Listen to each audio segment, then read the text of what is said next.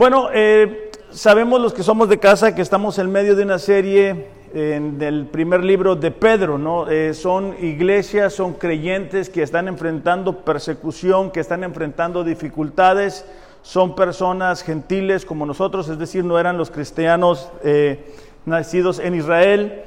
Y Pedro, a través de esta carta, está buscando animarles.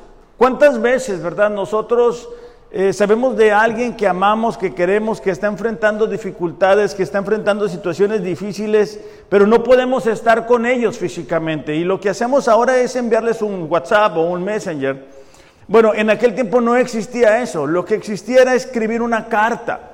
Y es precisamente lo que Pedro está haciendo, enviando esta primera carta a esos creyentes que están sufriendo, que están enfrentando dolor y de alguna manera Pedro a través de esta carta los quiere animar, los quiere exhortar, los quiere eh, mostrar su cariño para con ellos. Entonces cuando entendemos el contexto de esta carta, nos va a ser posible entender un poquito más por qué dice lo que dice eh, Pedro. Y nos quedamos en el capítulo 2 de la primera carta, vamos a estar leyendo del versículo del 1 al 3.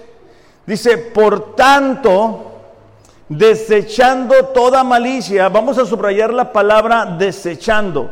Por tanto, dice, desechando toda malicia y todo engaño e hipocresías y envidias y toda difamación, deseen, hay que subrayar esa palabra también, deseen o desear, como niños recién nacidos, la leche pura de la palabra, para que por ella crezcan para salvación si es que han probado la bondad del Señor.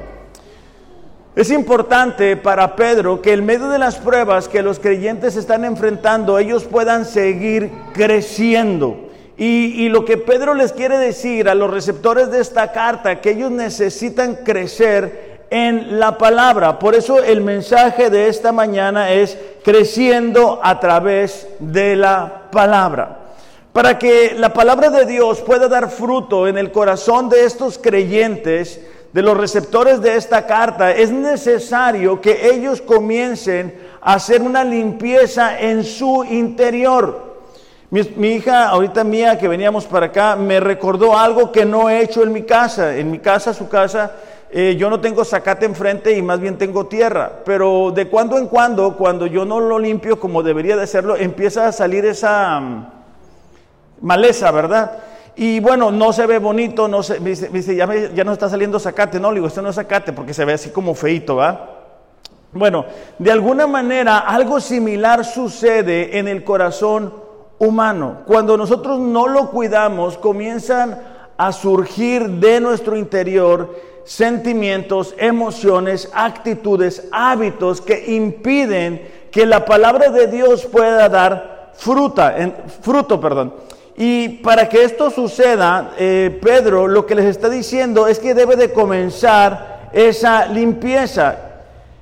La palabra desechar se aplica a toda clase de rechazo y especialmente se refería en el contexto a eliminar de, de, las personas la ropa sucia. Entonces es rechazar cada una de estas actitudes. La primera de ellas es la malicia. La malicia es la inclinación a hacer el mal al prójimo o hacer sufrir a otros. Entonces Pedro está diciendo, nosotros al nacer de nuevo traemos viejos hábitos, viejas costumbres, viejas, formas, ideas que muchas veces nuestros padres, nuestros hermanos, el ambiente, los compañeros de trabajo nos van envolviendo en él. Entonces nosotros debemos de rechazar la malicia, esa inclinación humana hacer el mal, hacer sufrir al prójimo. Otra actitud que necesitamos eliminar de nuestro corazón es el engaño.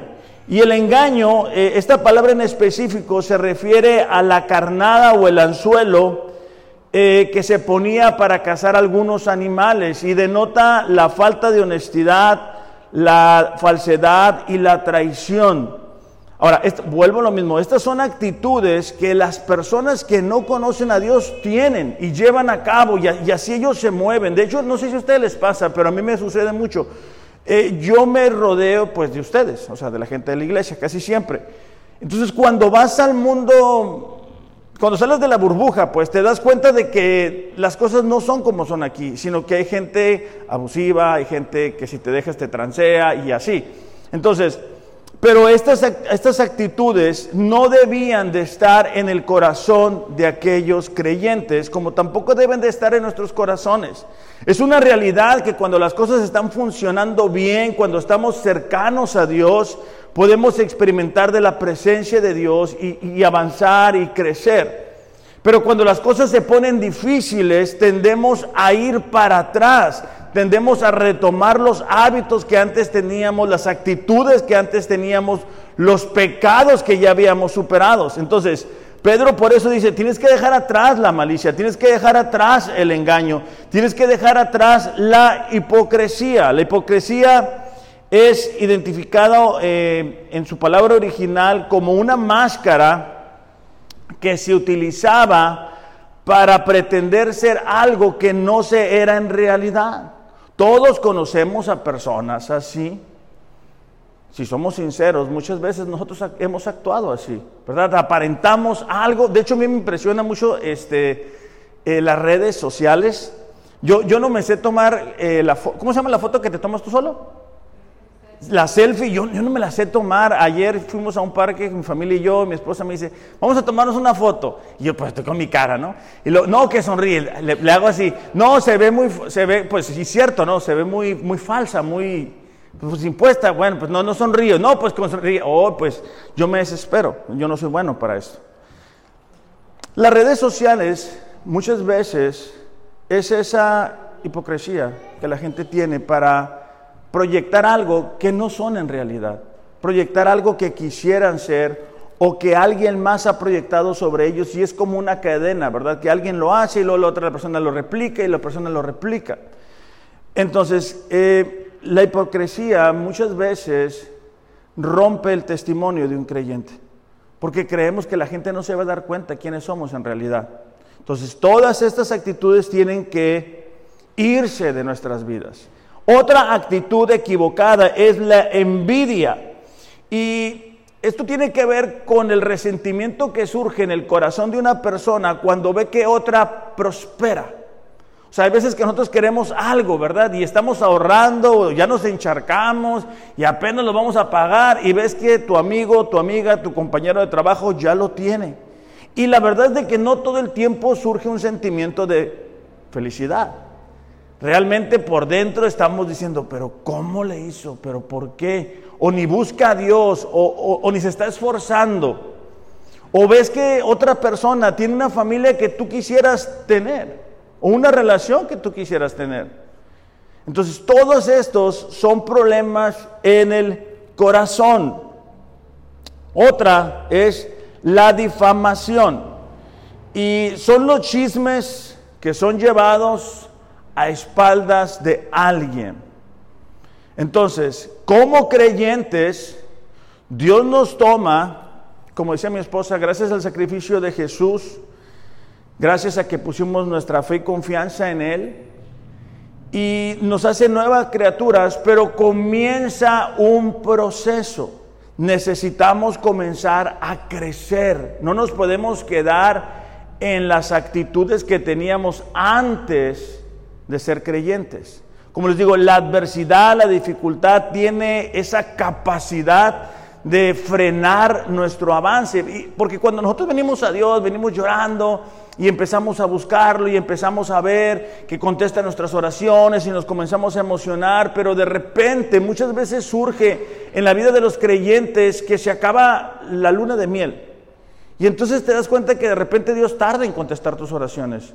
Quizá Dios permitió una adversidad que tú no querías que sucediera. Algo no funcionó, una oración Dios no la contestó como tú querías que la contestara. Y entonces dices tú, ¿para qué le echo ganas?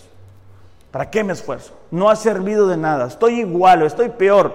Es más, a la gente que ni busca a Dios le está yendo mejor.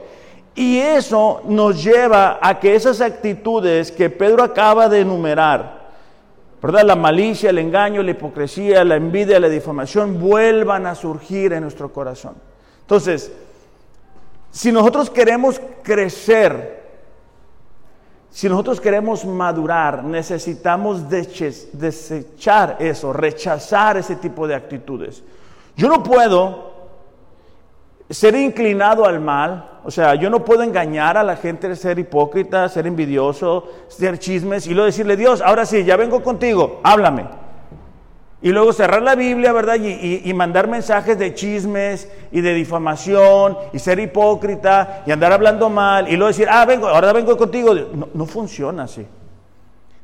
La vida espiritual es, el cambio, es el Espíritu Santo habitando en nosotros. Por eso es que Pablo le dice a la iglesia de Éfeso, no entristezcan el Espíritu Santo con sus actitudes. Ahora, una vez que nosotros hemos desechado o rechazado la malicia y el engaño y la hipocresía y la envidia y la difamación, no nos podemos quedar ahí o no nos deberíamos de quedar ahí. Necesitamos alimentarnos para poder crecer. A mí me gusta mucho ver las fotografías este, de, pues de mi familia, ¿verdad? Y de la iglesia. Y es increíble, pero hace tres años que nosotros venimos, pues mi niña tenía tres años menos, lógicamente, pero sus facciones, sus actitudes, su manera de hablar era muy diferente a las que tiene el día de hoy. De hecho, sacamos en cuenta que pues la edad que tiene mi hija ahorita es la edad que tenía Abby, Chris la, niña de Cristina. Y, te das dando cuenta cómo va cambiando eso, o sea, cómo va ese avance natural. Mirandita, me acuerdo cuando Belén, ¿verdad? Que estaba embarazada, Belén, levanta tu mano para que te identifiquen, este, estaba embarazada y luego pum, creció, bueno, nació Miranda y ahí va, o sea, ya, ya anda caminando, cayéndose, pero eso es lo normal. Eso, es, lo que sucede en la vida de cualquier bebé.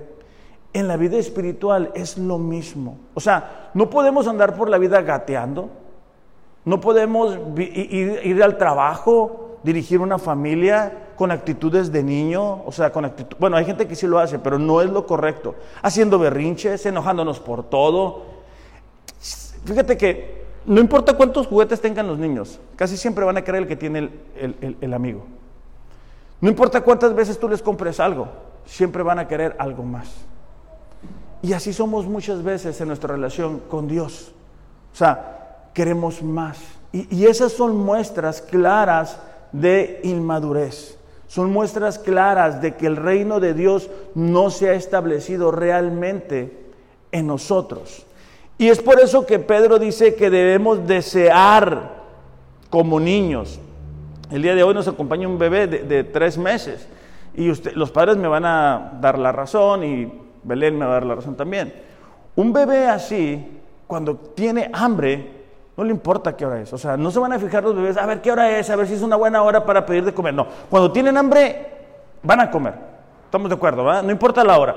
Y no importa cuántas veces. De hecho, yo jugando, aclaro esto, digo que mis niños comen como si me odiaran, pues porque una vez, otra vez, otra vez, otra vez vuelven a comer. Entonces, cuando están en casa, como que, pues como que más hambre les da.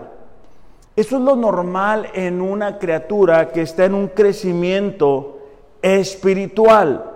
Por eso debemos de nosotros eh, imitar su conducta. La, palabra desear era el significado apetecer algo fuertemente, tener un fuerte deseo hacia un esposo, hacia una esposa, la, fuerte ansiedad física que acompaña el hambre extrema. ¿Has sentido hambre alguna vez?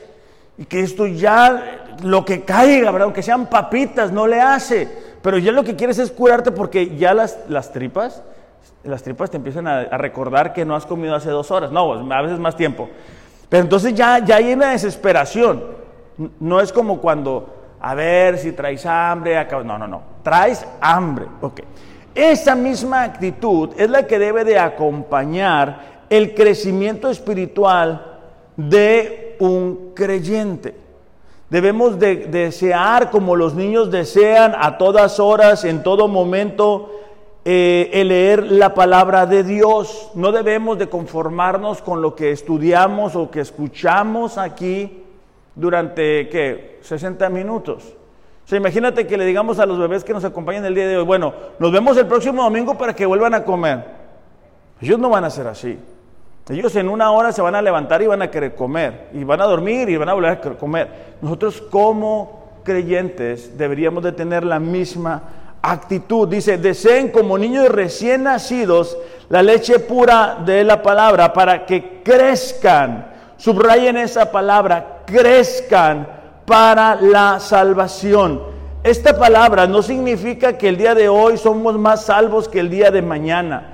Simplemente significa que tú puedes experimentar de la plenitud del regalo de salvación. Cuando una persona es inmadura espiritualmente, no hay mucha diferencia entre el que es nacido de nuevo y el que no es nacido de nuevo. Camina por una línea muy delgada en la cual tú dices, bueno, ¿es creyente o no es creyente? ¿Confía o no confía en Dios? Porque es indeciso, a veces anda bien, a veces anda mal, a veces confía en Dios, a veces no confía en Dios, a veces viene, a veces no viene. Entonces, e, es esa línea muy delgada. Entonces Dios quiere que nosotros podamos experimentar de una nueva naturaleza, de la salvación, de todo lo que eh, está a nuestra disposición. Pero cuando nosotros no hacemos un compromiso serio con la palabra de Dios, cuando nosotros no nos alimentamos de la palabra de Dios, desconocemos a lo que tenemos acceso. Desconocemos el carácter de Dios, desconocemos las promesas de Dios, desconocemos el plan y el propósito que tiene Dios para nuestras vidas, desconocemos cuál es el rol que Dios quiere que como hombres realicemos, desconocemos cuál es el plan y el propósito que tiene Dios para las mujeres, para los matrimonios, para los jóvenes, para el trabajo, para la economía, para el tiempo, para la educación, para el futuro. ¿Por qué? Porque estamos disfrutando nada. Haz de cuenta que vas a la playa y nada más te mojas los, pies y te regresas, pero está todo un océano ahí. Pues no, no, ya, ya vine a la playa, ya me mojé los pies y ya me voy a regresar. Y eso no es lo que Dios quiere para nosotros. Dios quiere que tú y yo podamos experimentar de una relación diaria con Él, una relación intensa, una relación apasionada, no porque tengas que hacer, o sea, no, voy a leer la Biblia porque tengo que leer la Biblia, porque ya sea Carlos o Alex nos va a preguntar, ¿estamos leyendo la Biblia un año? No, es porque queremos hacerlo. Es porque sentimos el deseo de escuchar de lo que nuestro Dios ha dicho y nos está diciendo a través de la palabra de Dios. Juan capítulo 8, versículo 31 y 32, Jesús hablando acerca de sus discípulos. Juan 8, 31, 32, ¿no escucho sus hojas? Ah, ok, gracias. Dice, entonces Jesús decía a los judíos que habían creído en él, si ustedes permanecen en mi palabra, verdaderamente serán mis discípulos y conocerán la verdad y la verdad los hará libres. de cuando en cuando hay personas que me invitan a comer. Y yo les digo, sabes que muchas gracias, pero para la otra avísame con anticipación porque mi esposa ya me envió lonche.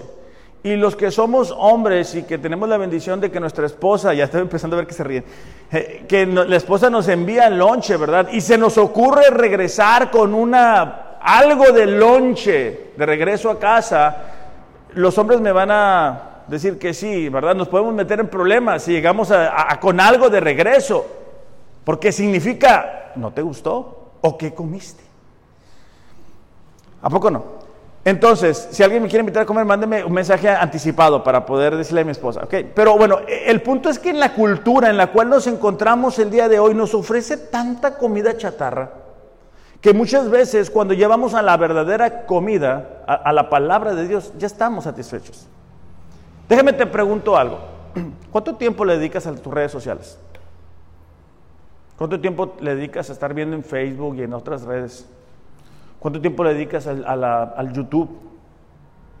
¿Cuánto tiempo le dedicas a ciertas actividades que tú sabes en el fondo de tu corazón que no producen algo beneficioso para tu vida espiritual? Entonces, cuando nosotros dejamos nuestra relación con Dios, o sea, cuando nosotros dejamos leer la palabra para el final, pues muy probablemente ya estemos cansados, ya, ya estamos llenos. Yo por eso les recomiendo que procuren, ¿verdad? Eh, leer algo en la mañana antes de salir de casa, porque así tú ya vas desayunado, así ya no caes en la trampa de comer cualquier cochinero. Entonces, e, es muy evidente cuando alguien se está alimentando espiritualmente. Tú notas los cambios. Las actitudes van, van siendo diferentes. Tú comienzas a, a escuchar que esta persona habla diferente.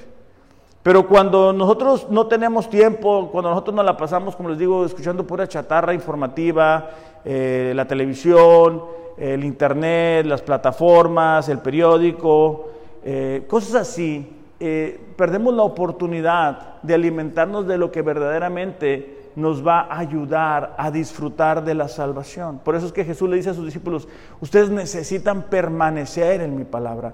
Permanecer es estar en un, lugar por un tiempo prolongado, no es un domingo 60 minutos. Es que todos los días abramos la palabra, es que todos los días estemos disponibles para que Dios nos pueda hablar. Esta expresión eh, crezcan eh, eh, es una expresión que en el original es ojalá que así sea. O sea, el deseo de, de Pedro al escribirles esto era decir, ojalá que ustedes puedan crecer, ojalá que ustedes puedan madurar, ojalá que ustedes deseen la leche espiritual no adulterada para que disfruten del máximo de su relación con Dios. Sabes, hay, altas tasas de, personas que dicen ser cristianas y que están en depresión y en desánimo.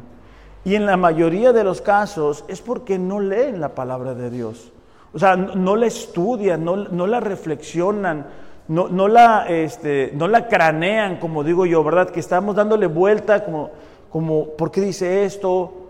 Cuando, ahorita que estamos leyendo la Biblia en un año, ¿no? Y que estamos en el libro de Deuteronomio, dice tú, bueno, tan clarito que es, ¿verdad? Si obedecemos a Dios y sus mandamientos, Dios nos va a bendecir. Si no lo obedecemos, pues no nos va a bendecir, es fácil. Y te das cuenta, pero, pero venimos con un seguimiento. No son dos, tres versículos que sacamos de cuando en cuando, sino que es todos los días Dios hablándonos y podemos decir, ¿sabes qué? Necesito hacer estos ajustes, estos cambios en mí. Filipenses eh, capítulo 2, versículo 12. Filipenses capítulo 2, versículo 12. Pablo le escribe algo similar a los filipenses.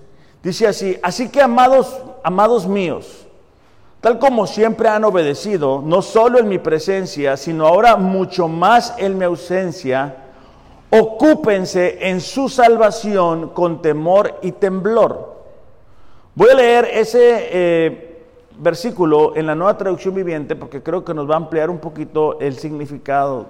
Dice, esfuércense por demostrar los resultados de su salvación, es decir, que se vea exteriormente el cambio que ha sucedido interiormente. El deseo de Pablo era el mismo deseo que Pedro tenía para con los receptores de esta carta que se notara que eran creyentes, que hubiera una diferencia entre antes y después. Porque cuando no, no existe eso, es decir, cuando, cuando no avanzamos en nuestra madurez espiritual, volvemos a lo mismo, no hay un crecimiento.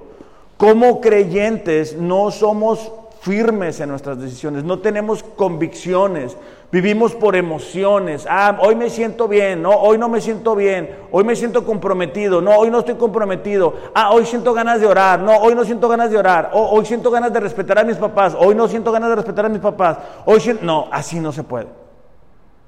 Una persona que crece siendo alimentado por la palabra de Dios es alguien que va desarrollando convicciones. ¿Por qué? Porque tú lees algo en la palabra. Tú lo llevas a la práctica y eso se vuelve una convicción, una experiencia. Y entonces ya no es eh, solamente conocimiento, sino que tú has puesto en práctica lo que la palabra de Dios te ha dicho. Y eso nos permite avanzar y crecer. Entonces viene otra prueba y tú dices, bueno, Dios ya me ayudó en el pasado, lo va a volver a hacer. Siempre y cuando yo me mantenga obediente a Él. Entonces, la madurez es la capacidad de tomar verdades bíblicas y aplicarlas a cada situación de la vida.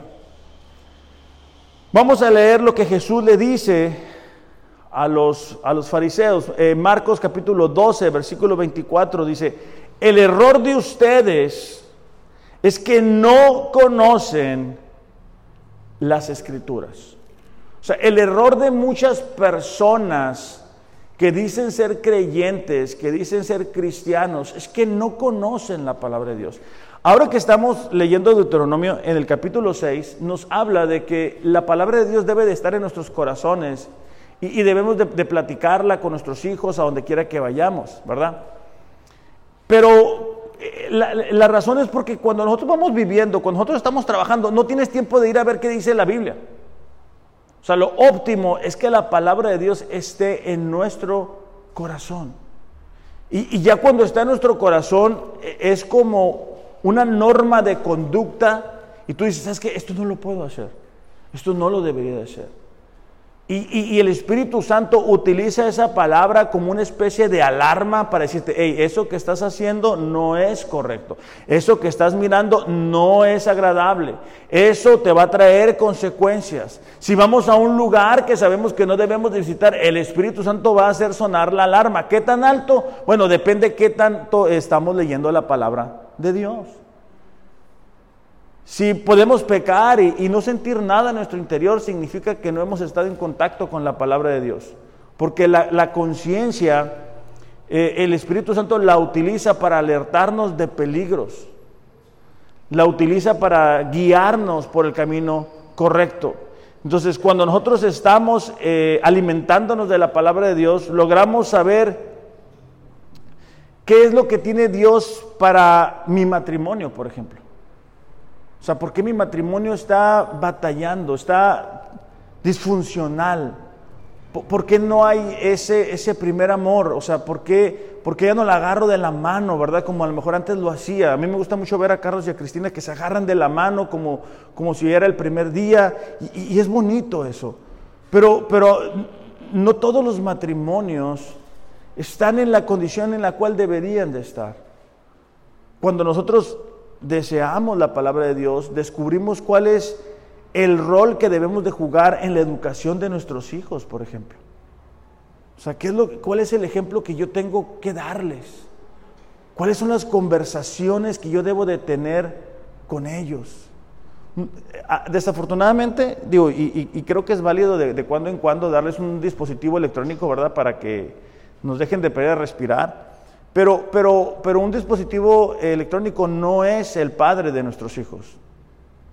Somos nosotros los encargados de, educarles, de guiarles, de formarles, de tener conversaciones importantes, de hablarles de lo que Dios ha hecho en nuestras vidas.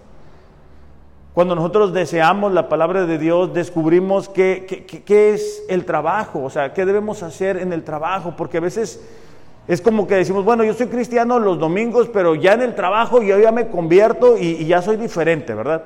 Y, no debería de ser así. O sea, Dios nos ha colocado en, un lugar para laborar con un plan y un propósito. Y cuando yo estoy en contacto con la palabra de Dios, descubro, hey, ¿sabes qué? Dios me permitió estudiar esto, Dios me permite tener estas relaciones por esto, para hablarle a la gente de Jesús. Cuando estoy en contacto con la palabra de Dios, también puedo darme cuenta eh, de las finanzas. O sea, ¿para qué Dios me ha permitido prosperar? Una característica de un niño es que el niño piensa que todo es de él. Un cristiano maduro sabe entender que lo que tiene, hablando de la economía, es gracias a Dios. Y, un cristiano maduro no batalla en, ser fiel a Dios en esa área. Un cristiano inmaduro sí batalla. Y dice, ¿por qué tengo que dar? Un cristiano maduro logra desarrollar relaciones sanas y fuertes. Un cristiano inmaduro se pelea hasta con su sombra. O sea, tú fíjate en una persona y cuando la persona se pelea hasta con su sombra, es que es inmadura, es que no lee en la palabra, es que no medita en la palabra. Pero cuando una persona sí tiene un compromiso con la palabra de Dios, va a tener relaciones sanas. ¿Por qué? Porque Dios te habla y te dice cómo debes de comportarte. Una vez más les recomiendo, les recomiendo, lean un proverbio por día, el número del día, ese proverbio léanlo. Y, y, les va a ayudar mucho, bueno, nos ayuda mucho a saber cómo relacionarnos mejor. Entonces, en los minutos que me quedan o que nos quedan, quiero que leamos Salmos 19, eh, versículo del 7 al 10. Y aquí vamos a descubrir un poquito más a profundidad cómo podemos crecer en la salvación, es decir, cómo podemos disfrutar más de la salvación, cómo podemos experimentar esto que tiene Dios para nosotros. Salmos eh, capítulo 19, versículos del 7 al 10. Este, los de casa no me estén fallando sin su Biblia, por favor, porque los tengo perfectamente identificados. Los tengo, parece que no, pero sí veo. Aunque, ándale, así muevan la hojita, muy bien. Dice, la ley del Señor es perfecta que convierte el alma, versículo 7. Aquí nos vamos a dar cuenta que, que el primer beneficio de la palabra de Dios es que nos transforma. ¿A, qué me refiero con esto? Bueno, eh, la palabra de Dios tiene la capacidad de restaurar, de refrescar, de transformar al ser interior, a la persona entera. Cuando nosotros nos exponemos ante la palabra de Dios, somos restaurados, Dios vuelve a implantar cuál es el modelo de conducta que tiene para cada uno de nosotros. Esto es desde el nacimiento, o sea, hablando espiritualmente, cuando volvemos a nacer es a través de la palabra y esta transformación, esta restauración es a través de la palabra. Pongan una marquita ahí y en Juan 17, 17 dice, santifícalos en tu verdad. Tu palabra es la verdad. O sea, Jesús hablando acerca de los discípulos le dice al Padre, límpialos a través de tu palabra. Porque nosotros venimos otra vez lleno de ideas, estamos expuestos a un mundo que te dice que el que no atranza no avanza. Estamos escuchando todo el tiempo voces que hablan en contra de lo que la palabra de Dios dice, ambientes de trabajo, música, radio, eh, televisión, programas, y necesitamos estar constantemente siendo transformados, siendo renovados, siendo restaurados. Efesios capítulo 4, versículo 22 y 24 nos habla de ese cambio. Efesios 4, 22 dice, con respecto a la vida que antes llevaban, se les enseñó que debían de quitarse el ropaje de la vieja naturaleza, es decir, la manera de pensar de antes de ser creyente, la cual dice está corrompida por los deseos engañosos otra vez, Pablo dice, tiene que haber un antes y un después de ser cristianos. Dicen, ser renovados en la actitud de su mente. Aquí Pablo está diciendo, ¿sabes qué? Tu, tu manera de pensar tiene que cambiar. La razón por la cual matrimonios, familias, relaciones se destruyen es por vivir por emociones, por sentimientos, por el yo creo, por el yo pienso, por el se me hace fácil, por el siempre lo he hecho así, Ah, no está pasando nada, ¿para qué me aplico? ¿Para qué leo la Biblia? Ahorita no está pasando nada, ahorita estoy joven, ahorita ya, ya me acostumbré, no pasa nada, Dios me ama. No, no, no es así. O sea, si Dios te ama y por eso te quiere transformar, por eso te quiere renovar, por eso quiere que tú cambies tu manera de pensar, si estás joven, no te esperes a ser muy grande, porque las formas de pensar se van haciendo fuertes y van haciendo fuertes. Por eso es que constantemente le decimos a los padres, hablen con sus hijos, lean la palabra con sus hijos, acompañen a sus hijos en el crecimiento espiritual, guíenlos, sean un ejemplo para ellos. Dice, pónganse el ropaje de la nueva naturaleza, creada la imagen de Dios, en justicia y en santidad. Entonces, la palabra de Dios nos va a permitir crecer a madurar. ¿Por qué? Porque nos va a ir transformando, va a ir implantando en nosotros el carácter de Cristo. Pero para eso yo necesito estudiar este libro. La segunda, eh, el segundo beneficio es que nos va a dar sabiduría. Salmo, ahí mismo Salmos 19 dice, el testimonio del Señor es fiel, que hace sabio al sencillo. Esta palabra sencillo o simple da la idea de una puerta este, que está así, haga cuenta que esta es la puerta así, y que se abre y se cierra. No hay un seguro. Y una persona simple o una persona sencilla es alguien que no tiene filtro para dejar que influencia entra a su vida. Entonces llega una amiga tuya y te cuenta una historia de terror y, de pecado y de todo eso y, no tienes la capacidad de decirle, hey, espérate, no vengas a, a decirme eso a mí. Eso a mí me afecta, eso a mí no me gusta, eso no agrada a Dios. O viene alguien, viene un hermano y te empieza a hablar mal de otro hermano y, no tenemos la capacidad de decirle, hey, espérate, no vengas aquí con chismes. O viene alguien con todo el desánimo y toda la mala onda y te la derrama encima de ti. Nosotros tenemos que aprender, hey, ¿sabes qué? Esto no. O sea, sí somos amigos, pero, pero eh, esto yo no lo voy a dejar entrar a mi vida. Esto nos permite también cuando estamos eh, navegando en las redes decir, ¿sabes qué? Esto no debo de verlo. Esta clase de programas, esta clase de películas, esta clase de series, este tipo de conversaciones, estas relaciones no edifican mi fe. El ser sabio también incluye el decir, ¿sabes qué? Yo no voy a participar de esto, yo no voy a ir a este lugar, pero tengo que ser sabio. O sea, yo no puedo ver que se está cayendo una calle y decir, no, yo voy a pasar y voy a flotar por ahí. No, si yo paso por ahí me voy a caer. Entonces, tenemos que aprender de eso. Y, para poder tomar esas eh, decisiones correctas, una vez más necesitamos la palabra de Dios. Salmos 119, 27 dice, hazme entender cómo andar en tus mandatos, dame entendimiento. Pero déjame te explico esto. Si yo me levanto por la mañana y digo, Señor, ayúdame a andar en tus mandatos. El Señor me va a decir, abre la Biblia. O sea, no me va a decir, ah, sí, bueno, dale para la derecha, dale para la izquierda. No, no funciona así. Yo tengo que leer la palabra, yo tengo que llenarme de la palabra.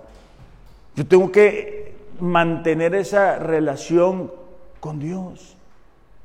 Por eso es que Pedro dice, hey, como niños, ya se levantó y aquí ya, ya, ya tiene hambre. Así nosotros. Nosotros deberíamos de entender la necesidad que tenemos de ser transformados, la necesidad que tenemos de sabiduría. Acuérdate que Salomón cuando tomó el reino, él, va con Dios y le dice, ¿sabes qué? Yo, quién soy? O sea, yo, yo, cómo le puedo hacer para gobernar un reino? Señor, dame sabiduría. Y, y, deberíamos de tomar ese ejemplo y decir, Señor, yo no, yo no sé yo no sé cómo hacer que mi matrimonio funcione mejor.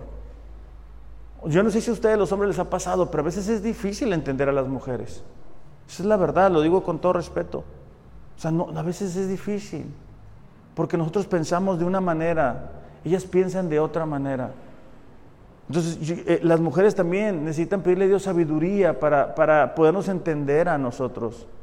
O sea, el, el matrimonio, es decir, que dos personas naciendo en diferente lugar, con diferente manera de, pensar, de haberse educados, estén juntas porque quieren, es un milagro y, eso solamente Dios lo puede producir. El, poder ver una familia estable, o sea, un matrimonio fuerte, con hijos fuertes, es un milagro. Y eso solamente Dios lo puede hacer. La razón por la cual nuestros jóvenes, hablando en términos generales, caen en adicciones, caen, se desvían, es porque los matrimonios no están fuertes. Por eso es que el enemigo trabaja tan fuerte para destruir los matrimonios, para destruir las relaciones, para dividir, porque se pierde toda credibilidad. Entonces, la sabiduría verdadera proviene de la palabra de Dios. A veces me da risa que, la gente va a la comida china y no me invita, ¿no? No, que van, que van y luego ya ves que dan unas galletitas y las rompes y adentro viene un mensaje, que creo que es como del futuro, no sé qué sea. Te lo rompes y ahí, y ahí está la gente. A ver qué dice eso. ¿Esto cómo es posible? O, a mí me toca ver en, yo, yo, casi no veo televisión, pero me toca ver en, YouTube, si lo veo. Eh, no sé, vidente eh, dice lo que sucederá en, la guerra de Rusia. Dos millones de vistas, esto no es posible. Bueno, la gente entiende su necesidad, pero no sabe a dónde ir. Cuando Jesús encuentra a una mujer, a una samaritana, y, le dice, oye, ¿sabes qué? Dame de beber agua. E, e, ella dice, ¿sabes qué? Pues Jesús le dice, ¿sabes qué? Tú, has buscado en el matrimonio, tú has buscado en los hombres el encontrar sentido a tu vida, porque te has casado varias veces, le dice. Pero si supieras quién soy yo, ¿verdad? Que soy fuente de agua viva, no buscarías más. Si nosotros entendiéramos el manantial que está disponible para nosotros en Dios, no estuviéramos buscando en, lugares, perdiendo el tiempo en redes sociales, perdiendo tiempo muchas veces en cosas que no nos van a edificar. Si los jóvenes entendieran que el plan y el propósito que tiene Dios para sus vidas es muy superior al que ellos pueden diseñar en sus fuerzas, estarían enfocados en leer la palabra en amar este lugar. Salmo 119, versículo 98 dice, me has hecho más sabio que mis enemigos con tus mandamientos. ¿Por qué? Dice, porque siempre están conmigo. Hay una tendencia de, bueno, ya no hay problemas, ¿verdad? Y boom, la Biblia hasta el fondo ya de la cama ya ahí hay problemas, ¿dónde, dónde está la Biblia? La Biblia, ¿dónde? Y así una, una capa de tierra, ¿no? No, dice, siempre están conmigo. Tengo más discernimiento que todos mis maestros, porque medito en tus estatutos. Más que los viejos he entendido, dice, porque he guardado tus mandamientos. E, el salmista está diciendo, tengo discernimiento, tengo la capacidad de decir, esto me conviene, esto no me conviene, este lugar es un lugar peligroso, esta relación no me conviene, esto me edifica, esto no me edifica, esto me va a ayudar, esto no va a ayudar. No todo el tiempo es cómodo, no todo el tiempo nos agrada lo que la palabra de Dios nos dice, eso es cierto, pero a la larga tiene fruto. Entonces necesitamos permitir que la palabra de Dios nos transforme, nos cambie. Si por ejemplo eh, eh, tu caso es como yo, que soy cristiano de primera generación, que yo no vi un ejemplo y mis papás se divorciaron, entonces yo no tengo un ejemplo, yo tengo que empezar a ser ese ejemplo. Yo tengo que salir de, de mi área de comodidad, yo tengo que permitir que Dios me transforme, que Dios me humille, que Dios me haga ese hombre conforme a su corazón, que mis hijos puedan ver un ejemplo a seguir. Yo para eso necesito sabiduría. Entonces, para poder crecer en, la salvación, necesitamos ser transformados, necesitamos sabiduría. Y un, un tercer beneficio, Salmos 19, 8 dice, los mandamientos del Señor son rectos, alegran el corazón. Entonces, algo que nos permite disfrutar de la salvación es la alegría que produce. ¿Por qué? Porque aún en medio de las pruebas que estamos enfrentando, recordamos que Dios ha prometido estar con nosotros. Aún en medio de las situaciones, aún cuando perdemos a un ser querido, sabemos hacia dónde va. Tenemos una esperanza no únicamente para este tiempo, sino para la eternidad. Y también hay promesas que se sostienen en el carácter de Dios. No sé si te ha pasado, pero de repente tú tienes un amigo o una amiga y, te promete algo y tú le crees y no te cumple. Y te vuelve a prometer algo y le vuelves a creer y no te cumple. ¿Les ha pasado? No, nada más me pasa a mí. Entonces ya la tercera, cuarta vez que dices, ah, ya no le hacen ni caso. Con Dios no es así. O sea, lo que Dios promete, Dios lo cumple. Y eso nos da alegría. O sea, cuando tú encuentras una promesa ahí en medio de tu necesidad, eso debe de producir en nosotros alegría por quien lo ha prometido, porque tiene la capacidad de cumplirlo. Entonces, eso trae a nosotros un, nos libera, ¿verdad? De la ansiedad, de la depresión, de la tristeza, de la angustia, porque sabemos quién lo ha prometido. Salmos 1, 1 y 2. Salmos capítulo 1, versículo 1 y 2. Ustedes pueden buscarlo, yo sé que sí. Dice, Qué alegría, dice, para los que no siguen el consejo de los malos.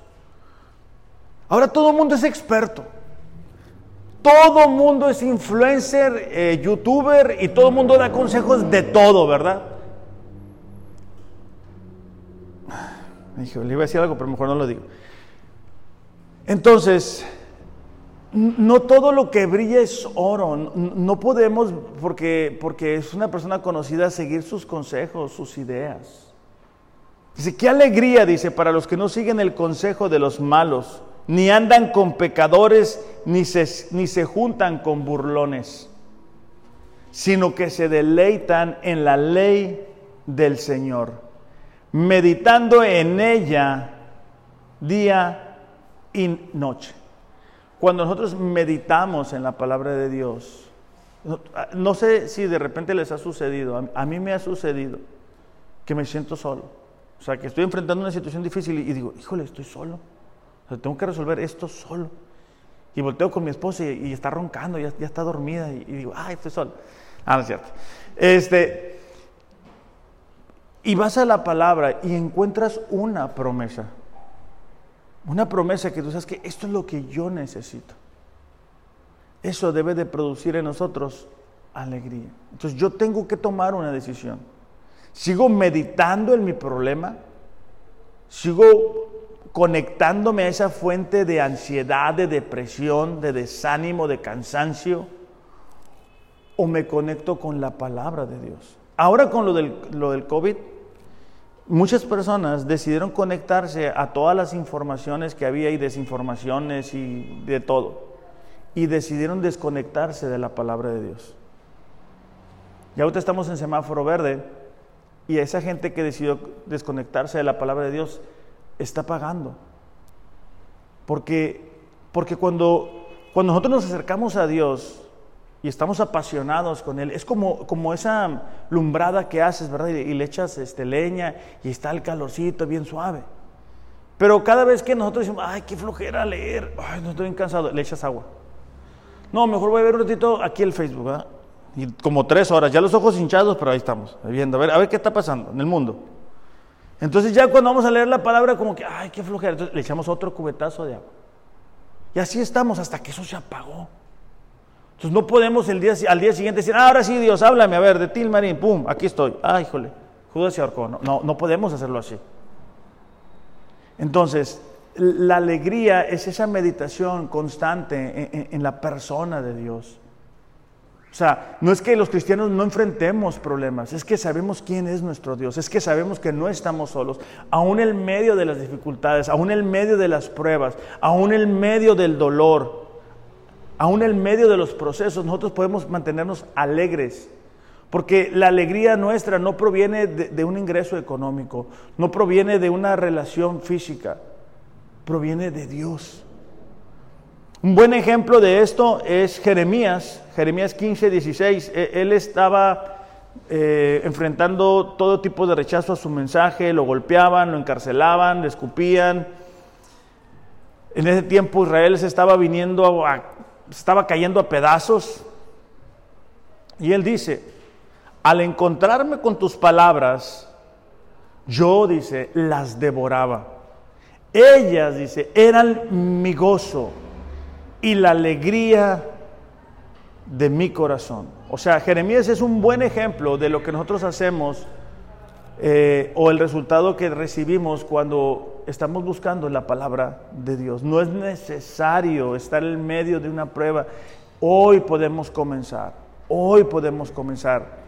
Y tú sabes en el fondo del corazón lo que sucede cuando tú comienzas a leer la palabra. Otra es la dirección. Dice el precepto, Salmos 19.8, dice el precepto del Señor es claro, alumbra los ojos. Hay veces que no sabemos, ¿verdad? Ni para dónde darle, o sea, estamos en medio de una situación, no hicimos caso a lo que Dios nos dijo y ahora nuestra vida es como, como un plato que se nos cayó el piso y están las piezas que no embonan unas con otras y ahora para dónde le doy.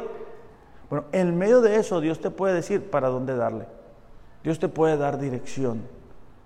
Pero para eso necesitamos, una vez más, volver a la palabra. Salmos 119, 105. Lámparas a mis pies tu palabra y lumbrera a mi camino. O sea, nosotros vamos viendo dónde estamos pisando. Porque hay veces que estamos tomando decisiones que nos están afectando. Y la palabra de Dios nos permite darnos cuenta dónde estamos. O sea, si, mi matrimonio, por ejemplo, no está funcionando bien, yo voy a la palabra y la palabra me va a decir a mí, Alex, tu matrimonio no está funcionando bien porque tú no estás haciendo las cosas correctamente.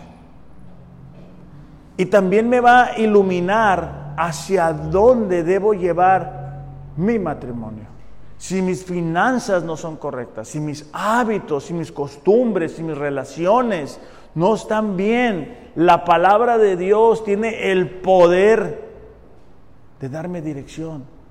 Pero no sé si te has fijado, la mayoría de ustedes, espero que sí, utilizan esos mapas para ir a un lugar a otro, ¿verdad? O sea, tú quieres ir a, no sé, a Tijuana y a X lugar y tú le picas ahí. Pero para que te pueda llevar, ¿qué te pide? ¿Dónde estás? Pues si no, ¿cómo te va a llevar? el GPS te dice dónde está el lugar donde vas, pero tiene que empezar en un punto. Y tu punto de inicio es donde te encuentras el día de hoy. No, no dónde vas a estar mañana o dónde quisieras estar mañana, es donde estás hoy.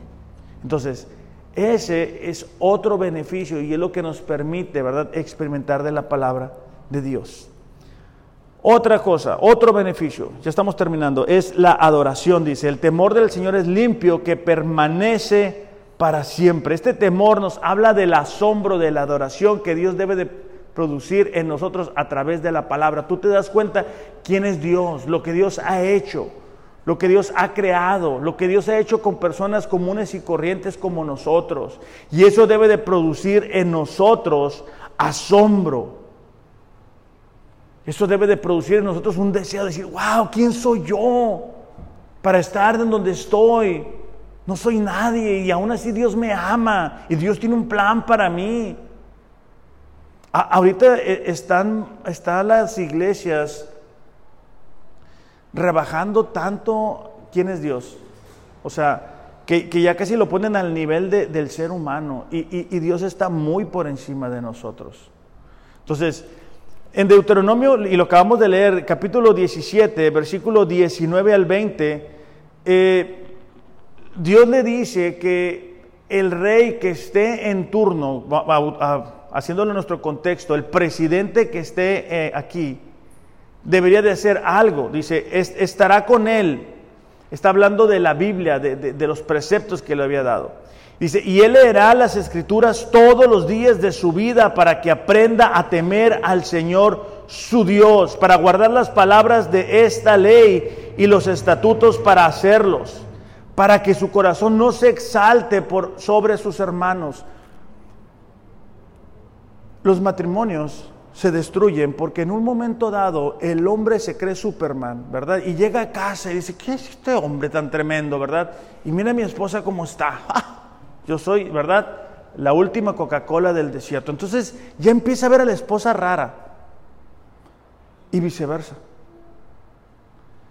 Las relaciones se destruyen porque alguien se quiere exaltar por encima de otro. Cuando nosotros nos ubicamos y decimos, ¿sabes qué? Yo, yo no soy nadie. Yo, yo, yo no merezco la familia que yo tengo. Yo no merezco el trabajo que yo tengo me estoy ubicando donde me corresponde. O sea, hay gente que dice, no, pero Dios no me da lo que yo me merezco. Dale gracias, lo que merecemos es el infierno. Eso es lo que nosotros merecemos. Entonces, cuando nosotros estamos en contacto con la palabra de Dios y, nos ubicamos, eso debe de producir en nosotros un temor y una reverencia. Hay, gente que dice, no, pastor, es que las alabanzas no me gustaron. No, no me gustaron, no. No son las que a mí me gustan. No es que no son para nosotros, son para Dios. E-, ese es lo importante. Nuestra vida es una manera de adorarle, donde le entregamos lo que tenemos. ¿Te acuerdas que estábamos leyendo en la Biblia un año que, llevaban animales y sacrificios a Dios por lo bueno que había sido con Israel? Bueno, ya, Jesús ya, ya es, es el, el sacrificio, pero nuestra vida es el sacrificio diario que entregamos a Él. Y por último, y por último, este, la verdad. O sea, ahorita todo mundo tiene sus verdades, todo mundo tiene sus historias, todo mundo piensa que lo que cree eso es, ¿verdad? Porque lo dijo no sé quién, lo dijo un influencer, lo dijo un youtuber, lo dijo el del horóscopo, lo dijo el de la esquina, lo dijo, siempre lo han dicho en mi familia y bueno, eso es.